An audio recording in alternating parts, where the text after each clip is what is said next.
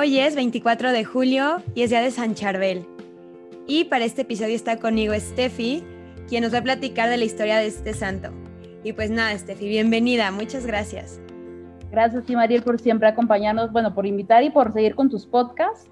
Y pues agradecerte la invitación. Está conmigo también mi abuelita, quien es muy devota de San Charbel, y pues le pedí que me, que me acompañara, ¿no? Que quería platicar con ella. Ella nos va a contar también cómo, este, todas las experiencias, todo lo que ella ha vivido y todo lo que ha hecho San Charbel por ella, y un poco es muy significativo para nosotros dentro de la familia, ¿no? O sea, entonces es el primer santo este, libanés, el primer santo de Medio Oriente, entonces es muy venerado en Medio Oriente. Y pues nada, déjame platicarte. Sarbelio o Youssef Antoine Mahlouf era el nombre de este santo libanés, de San, de San Charbel. Este, fue un ascete religioso maronita y lo que te comentaba, su nombre verdadero era Youssef, que quiere decir José. Entonces era José Antonio, o sea, realmente Youssef Antoine Mahlouf era el nombre de San Charbel, o José Antonio Mahlouf. Él fue el quinto hijo de Antoine Mahlouf y Brigitte Shidia, y bueno, fue bautizado con el nombre de José, y era el quinto, vaya la redundancia, cinco hermanos. Pero a los tres años su papá murió y quedó al cuidado de su mamá, quien después contrajo segundas nupcias con un monje maronita. Y aquí un poco, no sé si quieras como ahondar o si conoces un poco acerca de la iglesia maronita, es, bueno, lo que es parte de la iglesia católica oriental, que sigue la tradición litúrgica antioqueña o de, Siria Occidental, en el que se utiliza, o sea, un poco la, la importancia al lenguaje y dentro de las características es que los sacerdotes pueden contraer matrimonio.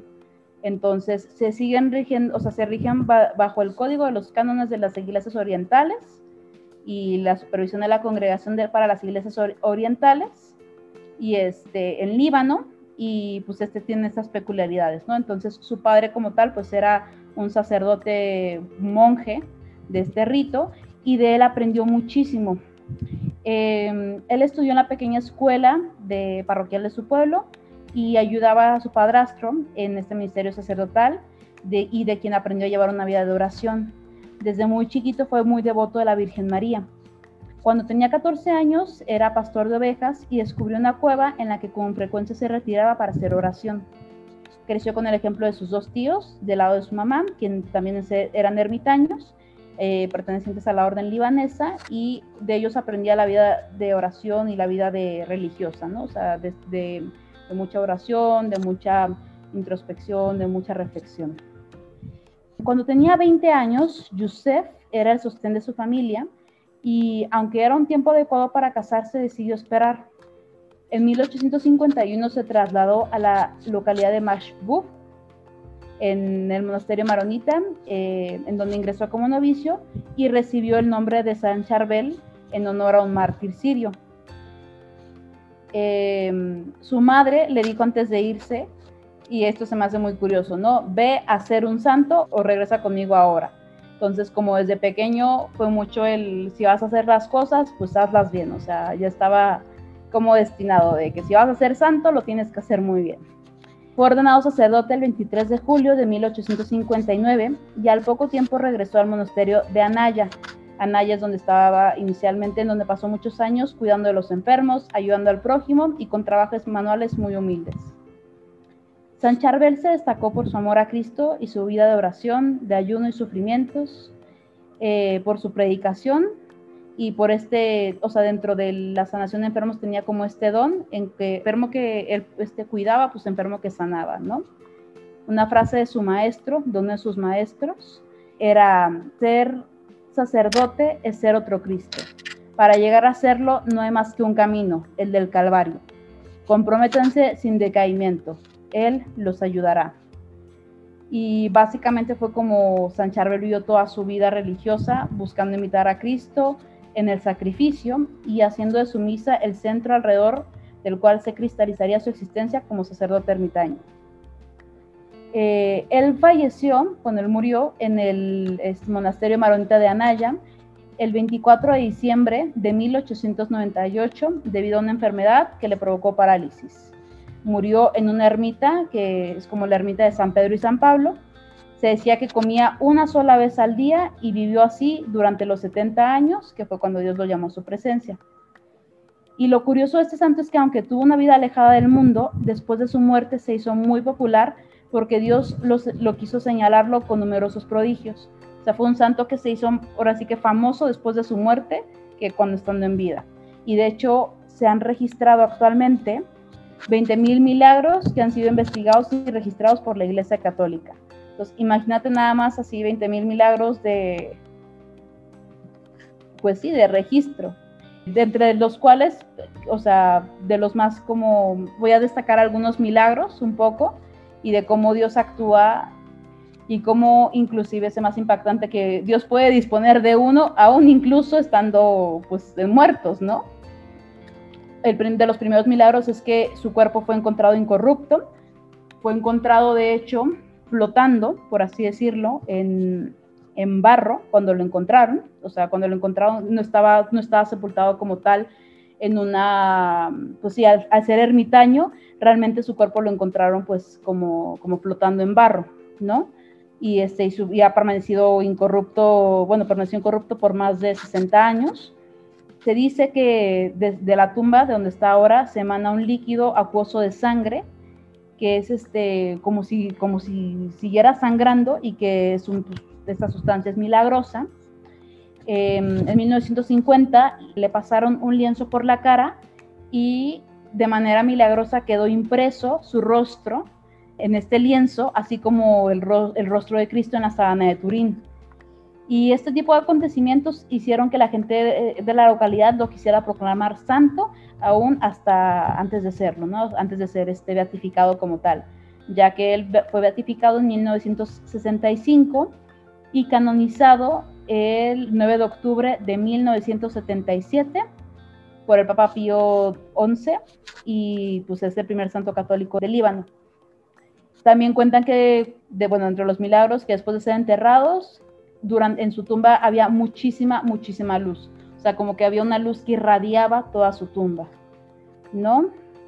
Uno de los milagros, o sea, como los milagros más, está, está investigando cuáles eran como los milagros más, este, pues de los más renombrados y muchos eran, por ejemplo, de una mujer que tenía una parálisis de todo el lado izquierdo en pierna, brazo y boca y que después de sufrir mucho, eh, una noche San Charbel se le apareció y le puso su mano en el cuello y dijo, estoy aquí para hacer una operación a tu dolor. Y a las 2 de la mañana ella este, pudo ir al baño y ver lo sucedido y observó que tenía dos heridas en el cuello de 12 centímetros aproximadamente y fue a la habitación de su esposo para, que viera lo que había pasado y el esposo estaba sorprendido porque cómo, cómo era posible que de estar, o sea, paralizada completamente había podido caminar.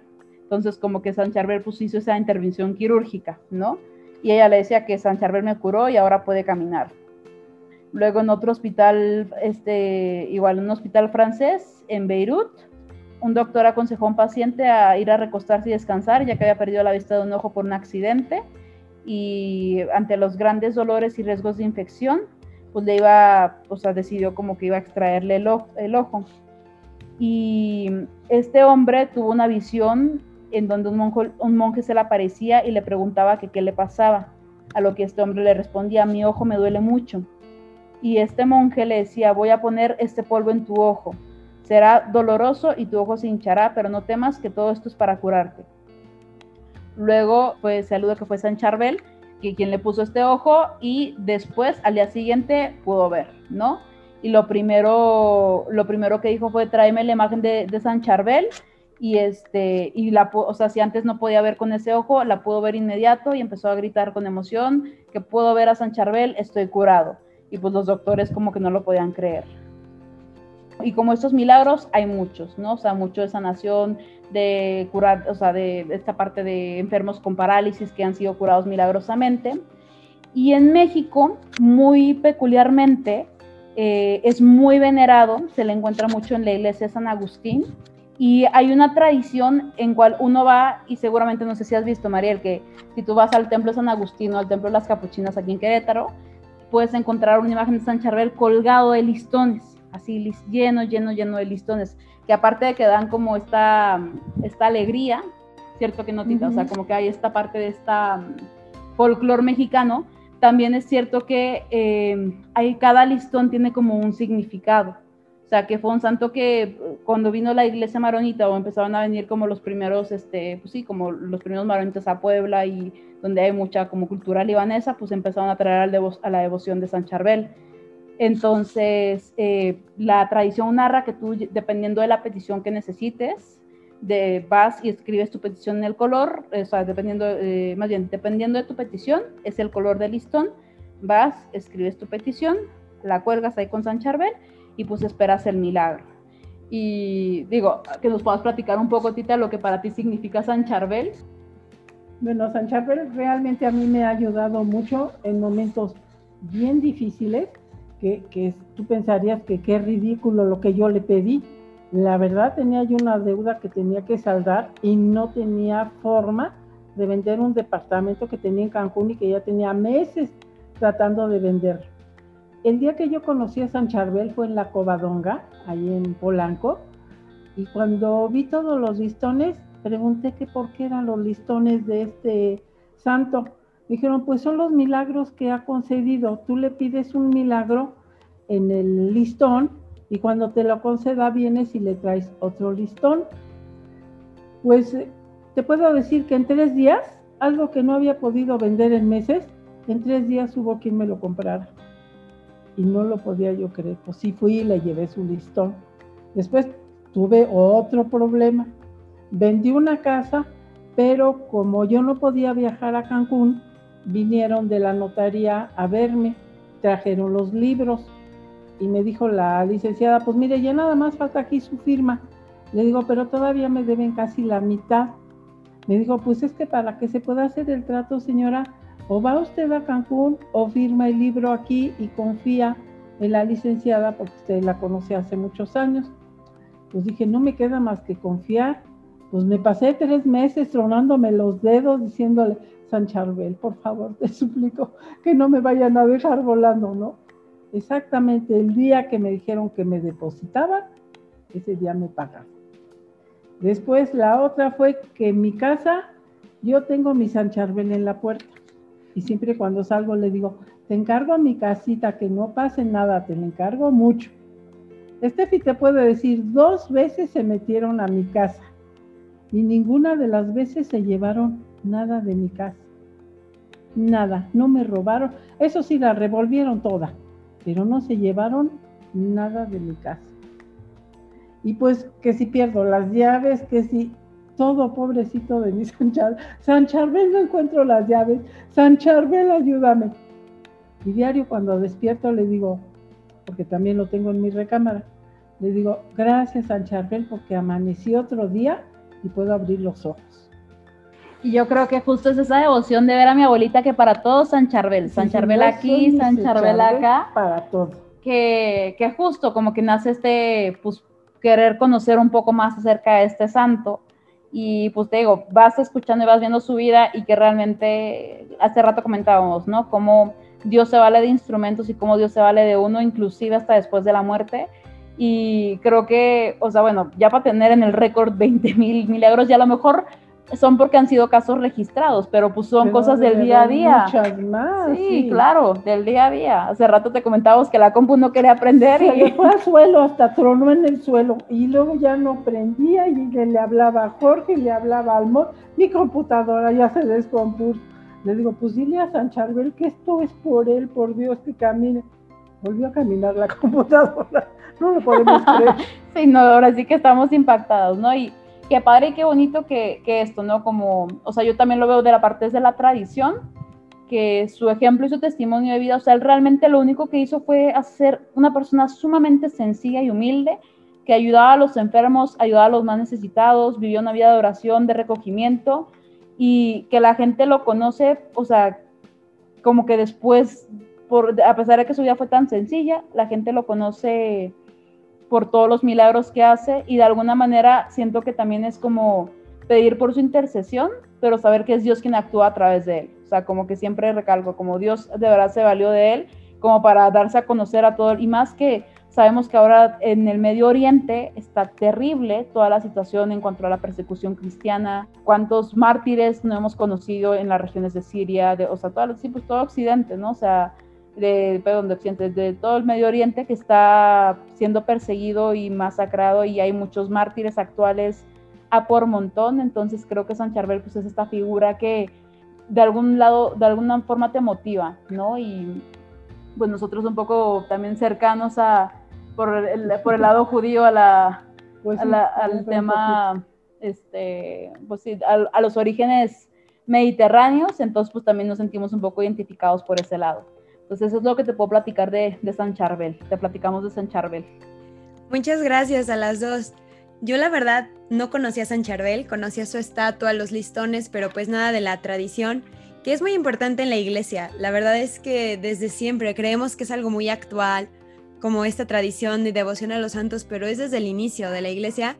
Y es curioso porque yo siempre pensé que San Charbel era un santo muy antiguo, pero realmente es muy actual. Es muy actual. Y pues justamente creo que los santos pueden ser para nosotros, para, o sea, sirven para nosotros en, de dos formas. La primera, pues, de oración de intercesión, que es muy importante y, pues es como si le pidieras a alguien, a, tu familia, a, a un amigo, a, a, un hijo, a una mamá, reza por mí. Pues es lo mismo cuando pides a un santo, ¿no? Es alguien que está vivo, un santo está vivo y le estás pidiendo reza por mí. Y la segunda cosa, pues de imitación. Creo que no nos podemos quedar solo como en el pedirle a los santos, sino también qué puedo yo aprender de este santo. Y como bien tú dices, Steffi, pues esta vida humilde, sencilla, que a veces queremos como los reflectores, ¿no?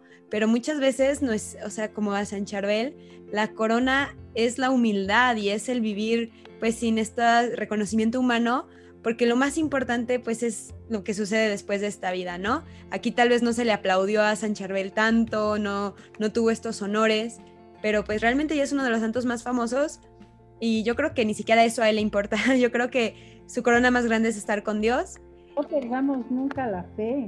Eso es importante. Eso es lo más importante que podemos pedir a los santos. Pedimos algo y tenemos fe de que vamos a, salir, de que vamos a estar bien. Por eso ahora con esta pandemia, pues creo que lo que más tenemos que pedir es que se acabe toda esta enfermedad, que ya este, este mundo ya no sufra, porque estamos sufriendo todos. Claro. No, y que de alguna manera el sufrimiento también nos ha sido elección para nosotros, ¿no? Ah, claro, sí. O sea, como que dentro, así como decía San Charbel que pues él, tiene que imitar a Cristo en el Calvario, entonces pues también toca imitarlo, o sea, en medio de este sufrimiento, que podamos agarrar estas virtudes que dices, Mariel, eh, imitar, imitar a Cristo, al final de cuentas. Así es. Y pues bueno, muchas gracias por compartirnos este santo tan importante pues para todo el mundo, para Latinoamérica, para el Medio Oriente. Y pues sí, que San Charbel interesaba por nosotros, para nuestra salud física y espiritual, pero sobre todo para nuestra santidad. San Charbel ruega por nosotros.